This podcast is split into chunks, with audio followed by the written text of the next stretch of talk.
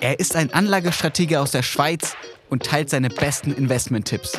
Willkommen bei Money Mindset. Ich bin Leo Ginsburg.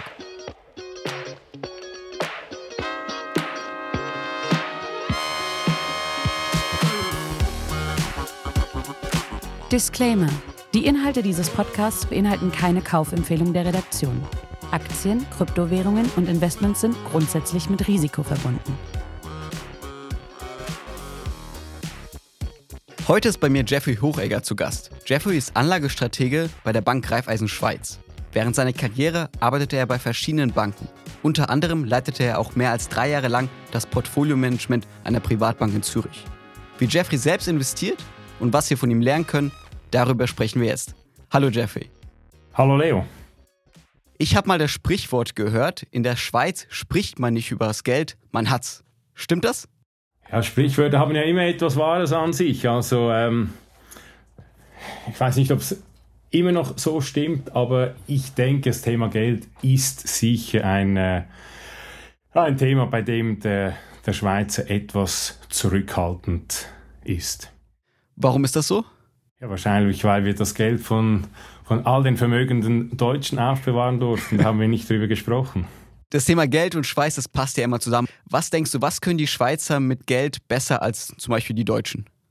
Ja, ich weiß nicht, ob die Schweizer etwas besser können. Ich glaube, was uns hilft und was uns beim Thema Geld natürlich eine besondere Stellung macht, ist der Schweizer Franken. Der Schweizer Franken ist einfach seit eh und je eine sehr starke Währung, ist ein sicherer Hafen. Und wir haben das mal, mal angeschaut. Wenn man da andere Leitwährungen wie Dollar, Euro oder Pfund nimmt, seit, seit Anfang 2000, da haben diese, diese Währungen haben 30 bis 50 Prozent an Wert eingebüßt gegenüber dem Schweizer Franken. Und ich glaube, das ist etwas, was den Franken sicher speziell macht und was auch den, den Schweizer Anleger prägt.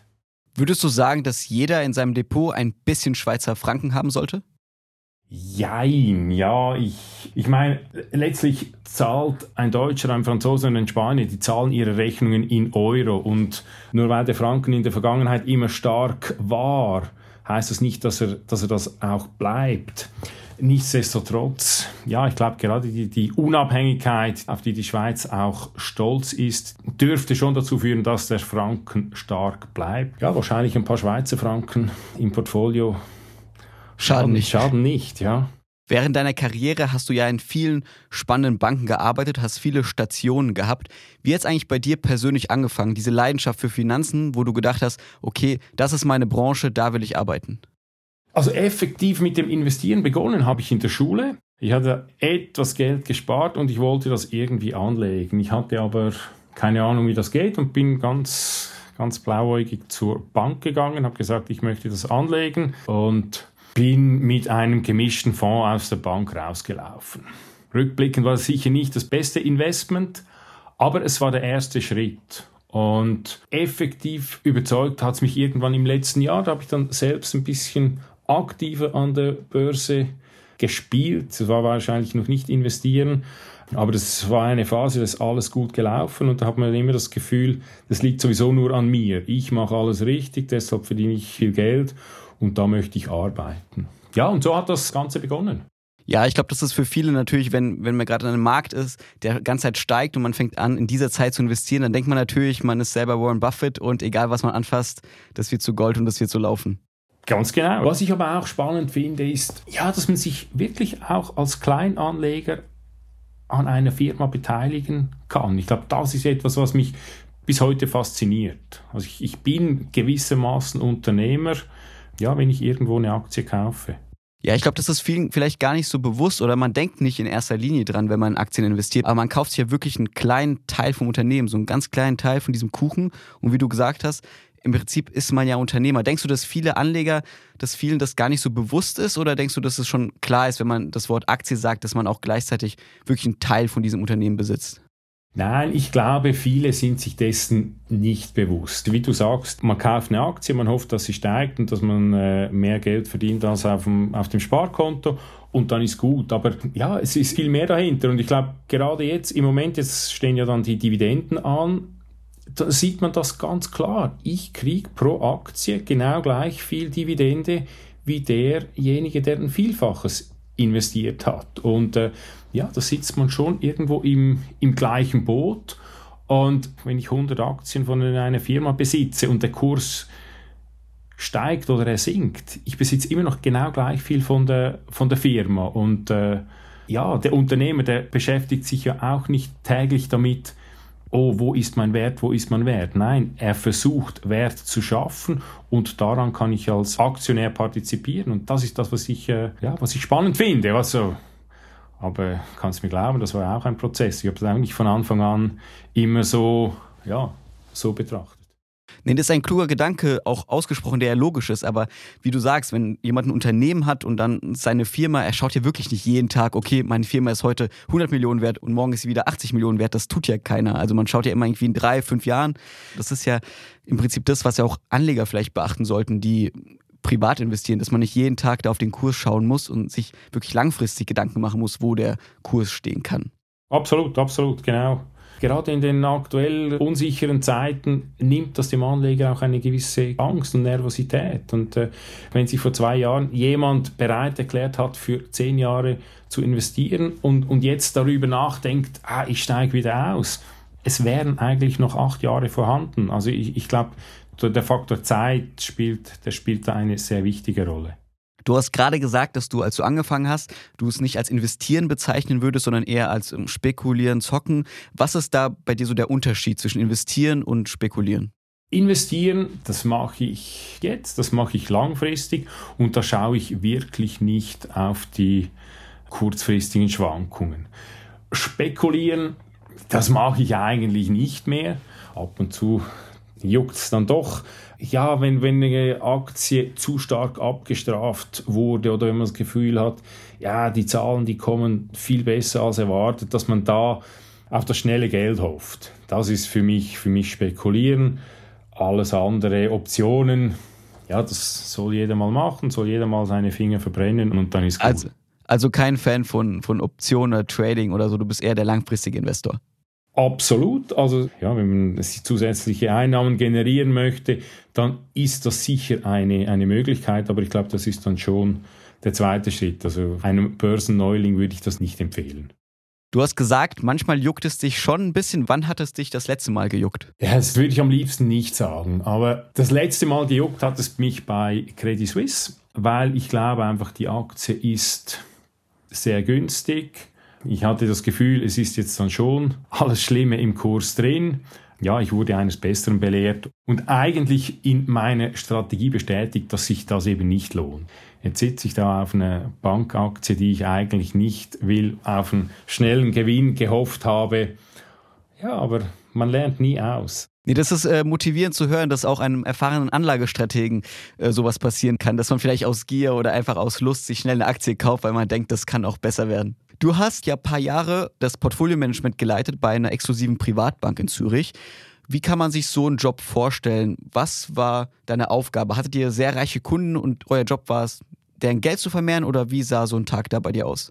Ja, das trifft das Ganze ziemlich genau. Also wir hatten sehr reiche Kunden, die wollen betreut sein und das beginnt mit der Beratung, mit dem, mit dem Abholen der, der Kundenbedürfnisse. Was wollen die überhaupt? Wie erfahren sind die? Und ja, auch bei denen geht es letztlich um die Risikofähigkeit, die Risikotoleranz, um den Zeithorizont. Und ich glaube, der große Unterschied ist sicher, dass man bei einer Privatbank wahrscheinlich noch stärker auf die Kundenbedürfnisse eingeht. Was hast du dort über das Investieren gelernt, was wir normale Anlegerinnen und Anleger zu Hause mitnehmen können? Dass es primär nicht um die Rendite geht, sondern um die Risiken. Wer die Risiken richtig managt, wird auch mit der Rendite zufrieden sein. Am Schluss gewinnt nicht derjenige, der alles richtig macht, sondern derjenige, der Fehler vermeidet. Und ich glaube, emotionale Dinge kann man mit seinem eigenen Geld machen, wenn man die Verantwortung erhält, für andere Leute Geld zu verwalten, dann darf man nie vergessen, was das für eine, für eine Verantwortung ist. Und ja, ich glaube, das war sicher eines der, äh, der Hauptdinge, die ich da gelernt habe. Und wie vermeidet man Fehler? Er muss einfach immer richtig liegen. Nein, Spaß beiseite. Der größte Teil beginnt ja mit der Vermögensallokation. Also wie viel Aktien, wie viel Cash, wie viel Gold, wie strukturiere ich mein Vermögen? Und ich glaube, 80 Prozent der Rendite kommen von der Vermögensallokation. Und wenn man da daneben greift, dann, ja, dann das entscheidet über, über Erfolg und Misserfolg beziehungsweise auf der Bank über einen zufriedenen Kunden oder einen Kunden, der nicht zu, zufrieden ist.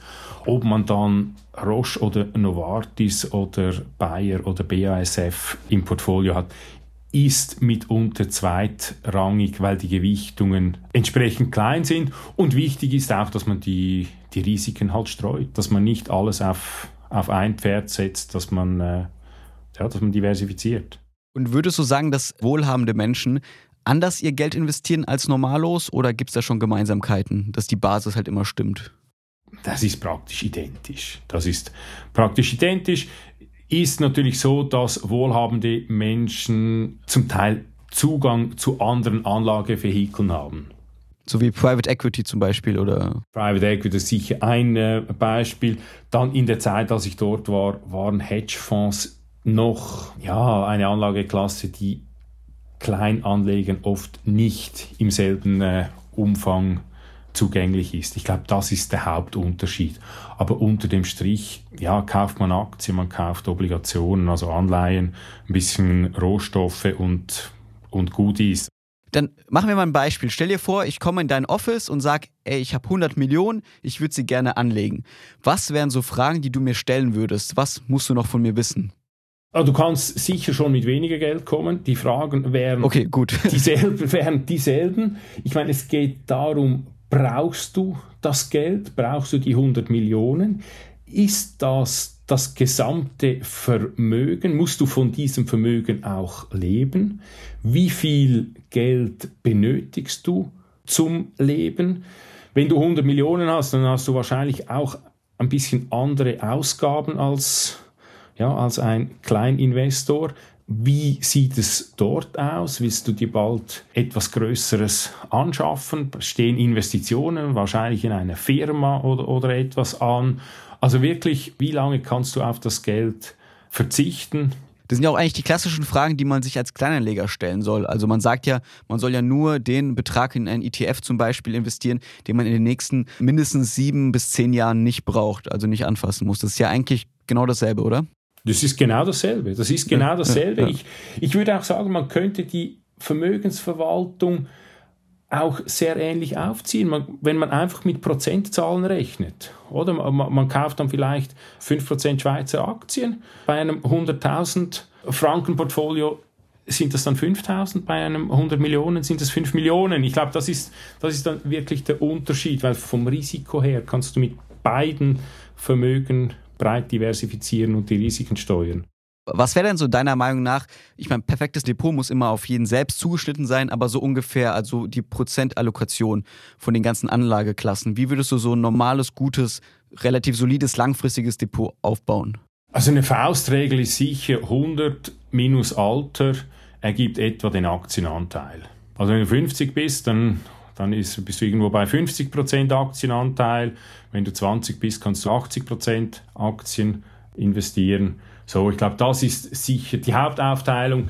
Dann kann wahrscheinlich, äh, ich sage mal, 10% in, in Immobilien, in, in Rohstoffe, in alternative Anlagen investieren und der Rest ein bisschen in, ja, in Liquidität halten, um auf Marktveränderungen äh, zu reagieren oder in Anleihen zu investieren. Und da vielleicht äh, das Thema Anleihen war natürlich jetzt viele Jahre nicht interessant, ist mittlerweile sicher wieder, äh, wieder interessant als Portfoliostabilisator mit den, mit den gestiegenen Zinsen. Also da sicher, äh, sicher wieder ein Thema, das man aufnehmen sollte. Wenn wir vor zwei Jahren gesprochen hätten, hätte ich gesagt Aktien und Cash, weil Anleihen bringen nichts in deinem Job, du hast ja mit sehr vielen Kunden zu tun. Was sind denn aktuell so Fragen, die du gestellt bekommst? Gibt es da irgendwas, was sehr oft vorkommt? Ja, nach dem sehr starken Jahresbeginn an der Börse fragen die Leute natürlich, ja, soll man jetzt noch, noch einsteigen? Soll man dem Trend hinterherlaufen oder nicht? Wobei die Fragen sind schon ein bisschen weniger geworden, weil Februar war nicht mehr ganz so, so toll wie, wie der Januar. Aber es ist oft die Angst, etwas zu verpassen. Und was ist deine Antwort, wenn jemand dich fragt, sollte er noch einsteigen? Also grundsätzlich sollte man immer einsteigen, weil der wichtigste Faktor beim Investieren ist die Zeit und je früher man einsteigt, umso länger kann man an der Börse mitmachen. Im Moment sind wir etwas vorsichtig, etwas zurückhaltend. Wir haben das Gefühl, die Euphorie, die Anfang Jahr die Märkte getrieben hat, die ist übertrieben. Und ich, ich glaube, das ist in den Kursen noch nicht völlig enthalten. Wenn man aber nicht investiert ist, ich meine, man wird nie den Tiefpunkt und man wird nie den für den Kauf und den höchst, höchsten Punkt für den Verkauf. Das wird man nie treffen. Deshalb wichtig, dass man den ersten Schritt macht und ja, wer einsteigen möchte und es noch nicht ist, sollte einen ersten Fuß reinhalten und dann Schritt für Schritt weiter aufbauen. Ja, auf jeden Fall. Market Timing ist ganz schwer. An diesem Punkt grüße an Stefan Müller, der es versucht hat. Er war einmal Gast bei uns und hat dann alle seine Aktien verkauft und hofft jetzt den richtigen Zeitpunkt zu erwischen. Wünsche ihm alles Gute, aber wird vielleicht etwas schwierig.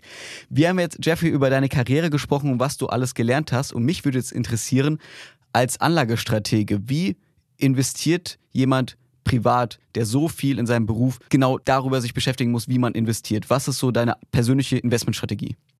Mein Lieblingsthema eigentlich, meine persönliche Anlagestrategie, die ist wahrscheinlich mittlerweile ziemlich langweilig. Die ist sehr aktienlastig und die hat einen Fokus auf den Schweizer Heimmarkt. Das hat damit zu tun, dass ich den Schweizer Markt vielleicht ein bisschen, bisschen besser kenne.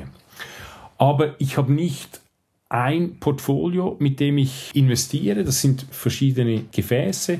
Ich kenne das System in Deutschland nicht, aber wir haben obligatorische und freiwillige Altersvorsorge.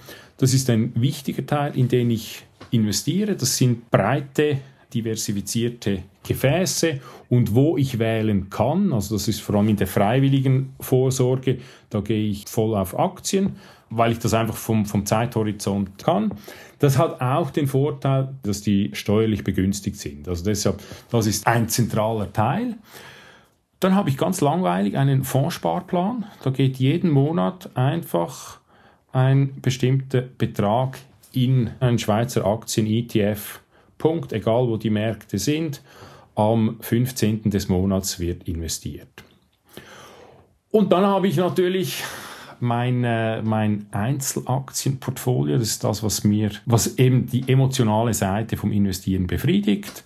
Und da lebe ich das aus, was ich, was ich anfangs gesagt habe, dass ich mich eben an, an einer Firma beteiligen kann. Ich meine, nur schon der Gedanke, dass mir ein Teil von Google gehört. Ich meine, wie geil ist das denn? Also ich kann es nicht anders ausdrücken. Das heißt, wenn wir, wenn wir auf dein Gesamtvermögen schauen, prozentual, wie groß ist der Einzelaktienanteil? Der Einzelaktienanteil ist wahrscheinlich bei einem Drittel. Und bei den Einzelaktien, du hast jetzt gerade schon gesagt, Google hast du, was hast du sonst so oder beziehungsweise was muss ein Unternehmen mitbringen, dass es dann in dein Einzelaktiendepot kommt? Beginne ich natürlich mit der letzten Frage. Was muss ein Unternehmen mitbringen? Also ich muss mich irgendwie als Investor wohlfühlen. Es darf mich nicht aus der Ruhe bringen, wenn es auch mal ein bisschen scheppert. Und wenn ich das so sage, dann, dann ärgert es mich natürlich eigentlich, dass ich, äh, wie vorher gesagt, Credit Suisse gekauft habe, weil das war einfach die, die Gier, die, die, die Idee, das ist günstig und so, richtig wohl gefühlt habe ich mich bei der Aktie oder beim Unternehmen äh, nicht, allein aufgrund der Vergangenheit. Aber grundsätzlich schaue ich schon darauf, dass, ja, dass das Unternehmen irgendetwas mitbringt, was mich anspricht. Und was sind so große Positionen in deinem Depot? Ja, das sind die, die langweiligen Schweizer. Das ist äh, Nestle, das ist Roche. Ich sage immer, gegessen wird immer. Älter werden wir auch. Die Gesundheit ist ein, ein Thema. Dann Zürich-Versicherung bin ich ein, ein großer Fan von. A, weil auch Versicherungen zum, zum Alltag gehören und B, weil die einfach seit Jahren eine sehr attraktive äh, Dividende. Dividende zahlen. Ja. Ich glaub, die, die Versicherer sind ja bekannt dafür. Ich meine, die, die Zahlen, ich glaube, die zahlen etwa 5,5 Prozent. Im Moment, wenn ich von einer durchschnittlichen Rendite von 8 Prozent ausgehe, die ich verdienen möchte mit einer Aktie, ja, dann muss die noch zweieinhalb Prozent machen und dann bin ich, dann bin ich bei acht Prozent. Also das ist, und das ist fast eine Tagesschwankung. Also deshalb, das sind Positionen, die werde ich wahrscheinlich nie verkaufen, die werde ich dann mal vererben. So die Warren Buffett-Strategie dann. Ja, ein bisschen kleiner, ja. Warren Buffett habe ich auch. Ich habe Berkshire Hathaway. Ich mache quasi Warren Buffett zu meinem persönlichen Portfolio-Manager. Ist eigentlich eine schlaue Strategie, kann man nichts dagegen sagen, glaube ich. Wenn wir kurz bei ihm bleiben, eine Frage. Ich meine, klar, er ist ein super Investor, aber er ist ja schon alt. Hast du da irgendwie Befürchtung, zum Beispiel, wenn er irgendwann unsere Erde verlässt, dass dann diese Aktie abschmieren kann? Oder hast du dann irgendwie Sorge, dass da irgendwas passieren kann? Oder denkst du, er übergibt das alles sehr solide, sehr gut an seine Nachfolger, dass man keine Sorgen haben muss und auch langfristig, sagen wir mal 30 Jahre, 20 Jahre plus in das Unternehmen investieren kann? Ja, die Frage, die, die, die drängt sich auf. Ich, ich kann sie nicht beantworten. Also ich, ich schätze ihn schon so ein, dass er alles aufgegleist hat, dass er, ja, ich sag mal vor allem noch fürs Marketing zuständig ist, ein paar Ideen wahrscheinlich gibt. Aber dass es wahrscheinlich eine gewisse Verkaufswelle geben könnte, ja, glaube ich schon. Aber ich meine, Berkshire ist eine, eine Beteiligungsgesellschaft. Also dahinter stecken ja ganz viele Firmen und die, verlieren ja nicht einfach so an Wert. Und, und deshalb, ich würde sicher nicht zu den Ersten gehören, die, die verkaufen, wenn es denn soweit kommen sollte. Ich kann mir vorstellen, dass es viele Menschen gibt, die dann schnell verkaufen oder Angst kriegen. Zum Beispiel jetzt, wenn bei Tesla, wenn irgendwas mit Elon Musk passieren würde, da würden wahrscheinlich auch viele denken, oh Gott, äh, Tesla ist vorbei, obwohl das Unternehmen ist ja selbst stabil und es hängt ja nicht alles von ihm ab. Aber das sind halt so Unternehmen, die so personalisiert sind, kann natürlich für vielleicht für wenige Tage ein kleines Risiko sein. Absolut, war sicher auch bei Apple ein Thema. Und jetzt sehen wir, wo Apple steht. Ich meine, die haben Steve Jobs überlebt. Ja, genau. Steve Jobs hat was ganz Besonderes aus der Firma gemacht, aber, aber das lebt wahrscheinlich im Unternehmen so einfach weiter. Und deshalb glaube ich eigentlich an die, an die DNA von, von Berkshire. Okay, das heißt, du hast in deinem Einzelaktiendepot sehr viele bekannte Konzerne, die wir kennen, die Pharmamittel produzieren, die Essen produzieren, die in anderen Bereichen tätig sind. Sowas wie Krypto oder sowas, wie stehst du dazu? Danke, aber nein, danke. Das klingt eindeutig. Meine letzte Frage an dich. Wir haben ja sehr viele, vor allem junge Hörerinnen und Hörer. Und wenn jetzt ein junger Mensch zu dir kommen würde, Mitte 20, hat gerade seinen ersten Job, verdient ein bisschen Geld, kann was zurücklegen und er kommt zu dir als Profi-Anlagestratege und fragt dich, Jeffrey, was soll ich mit meinem Geld tun? Was, was soll ich machen? Was wäre so dein wichtigster Tipp oder was würdest du einem jungen Menschen raten? Ich würde ihm raten, von Anfang an auf Qualität zu setzen. Also wenn er in Einzelaktien investieren möchte, dann wirklich in solide, teilweise langweilige Aktien, langweilige Unternehmen zu investieren. Langweilig ist in diesem Zusammenhang ziemlich spannend, glaube ich. Also es sind Unternehmen, die haben sich bewiesen, die, die haben gezeigt, dass sie Aktionärswert schaffen. Das würde ich machen Ansonsten, ja, die Risiken beachten. Also vielleicht mit, wenn jemand beginnt, vielleicht mit einem ETF mal beginnen, einfach mal auch um sich selber zu beobachten. Wie schaue ich dann jeden Tag die Kurse an? Was macht das mit mir? Bin ich außer Rand und Band, wenn es mal ein paar Prozent runtergeht oder, oder hochgeht? Und ja, ruhig Blut bewahren. Also ich glaube, mein Fehler war wahrscheinlich, dass ich am Anfang das ein bisschen mit der Brechstange wollte und dann auch ja, entsprechend Investitionen getätigt habe, die nicht aufgegangen sind. Und ja, hätte ich von Anfang an irgendeinen langweiligen Schweizer Markt gekauft, ja, wäre mir das erspart geblieben. Alles für den Schweizer Franken. Jeffrey, vielen, vielen Dank für deine Tipps, dass du hier warst und dass wir über dein Leben und das Investieren sprechen konnten. Danke dir, Leo. Das war wieder eine Folge Money Mindset, heute mit Jeffrey Hochegger, dem Anlagestrategen aus der Schweiz. Wenn euch die Folge gefallen hat, lasst gerne eine Bewertung da, folgt uns auf Instagram. Ich bin Leo Ginsburg, bis zum nächsten Mal.